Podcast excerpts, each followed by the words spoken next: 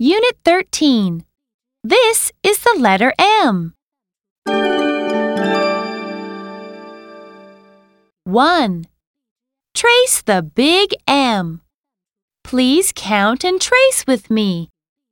One, two, three, four. M. A big M. M is for moon. M, M, M.